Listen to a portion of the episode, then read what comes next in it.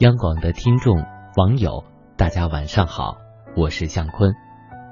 大家都知道，我们的国家民族众多，各民族都有着自己独特的文化和习俗。今天呢，我想跟大家分享一段纳西族的爱情故事和诗歌。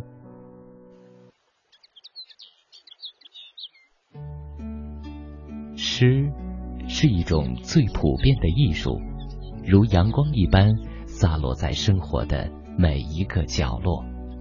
爱，它没有想象中那么深奥，但却让人不知从何说起。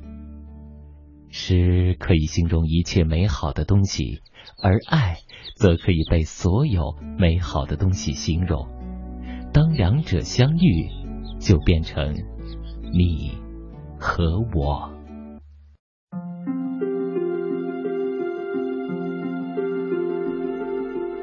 丽江、迪庆、怒江等地以天堂般的自然景观和安静祥和的生活方式吸引着世界各地的游客，但在这个被誉为世外桃源的香格里拉，最让人感觉神秘的是那里的爱情与习俗。纳西族是中国五十六个民族之一，绝大部分居住在滇西北的丽江市。其余分布在其他县市和四川盐源、延边、木里等县，也有少数分布在西藏芒康县。勤劳的纳西族人民创造了古老神奇的东巴文化。然而，就在这样一个美丽神奇的地方，流传着一个个同样神奇的爱情悲剧，那就是纳西族人的殉情风俗。说它神奇，那是因为其殉情人数之多，殉情成风，是中国乃至世界众多民族中所罕见的。当男女青年因为种种原因相互爱恋而不能走到一起时，就会相约一起去请死。情侣决定殉情后，有的会把自己的决定告诉自己最好的朋友，向他们诀别。而朋友要恪守古规，为密友守口如瓶，绝不外泄。个别的殉情女子还会把这一决定告诉自己的母亲，而母亲同样会保守秘密。大多数殉情者会选择在高山上险峻难达、草木茂盛的地方自缢而死。二十世纪五十年代以后。由于对婚姻自由的认可和国家支持，殉情之风已逐渐绝迹，可谓还了纳西族人民的本来风貌。但是不可遗忘的是那一段由一个个爱情婚姻悲剧组成的悲壮惨烈的纳西历史。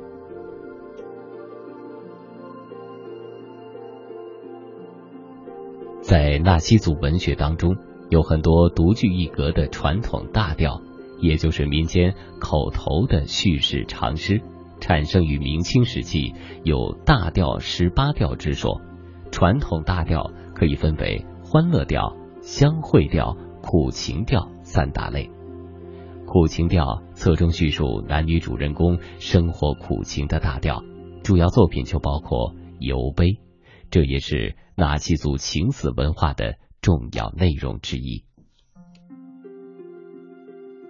游碑是流传在丽江纳西族地区一部著名的民间抒情长诗，有它的艺术特色。作品中的男女青年争取自由，反对阶级压迫，反对封建包办婚姻。他的思想是积极的，但是由于时代的局限，他们所采取的办法却是消极的。全诗两千多行。在这里，今天为大家奉上的是素琴。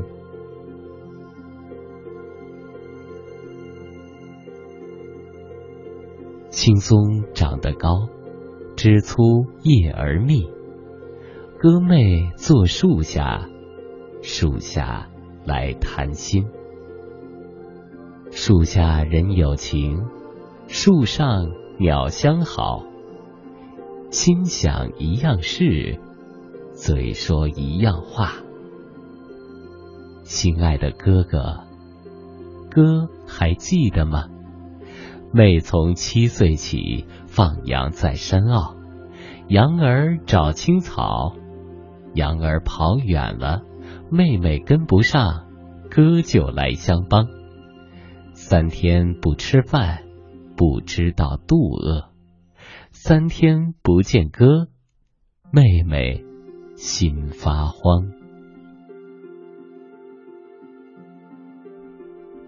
这是一支很著名的民间叙事诗，可惜翻译过来就变成奇言的散文，而不是奇言诗。这是译者的问题，并不意味着原诗就是这个样子。但是我们从中也可以听出共同的内容。好啦，今天的分享先到这儿，谢谢各位的收听，晚安。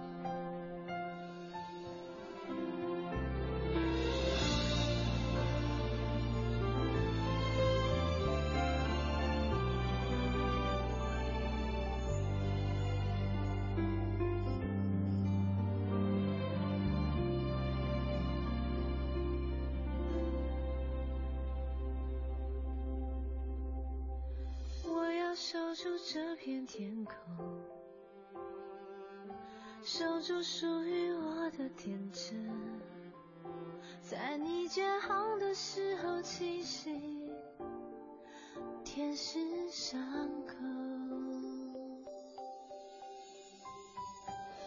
爱要不要一个承诺？谁是谁的又能如何？感情到无所谓的时候，剩下的却又是不忍心。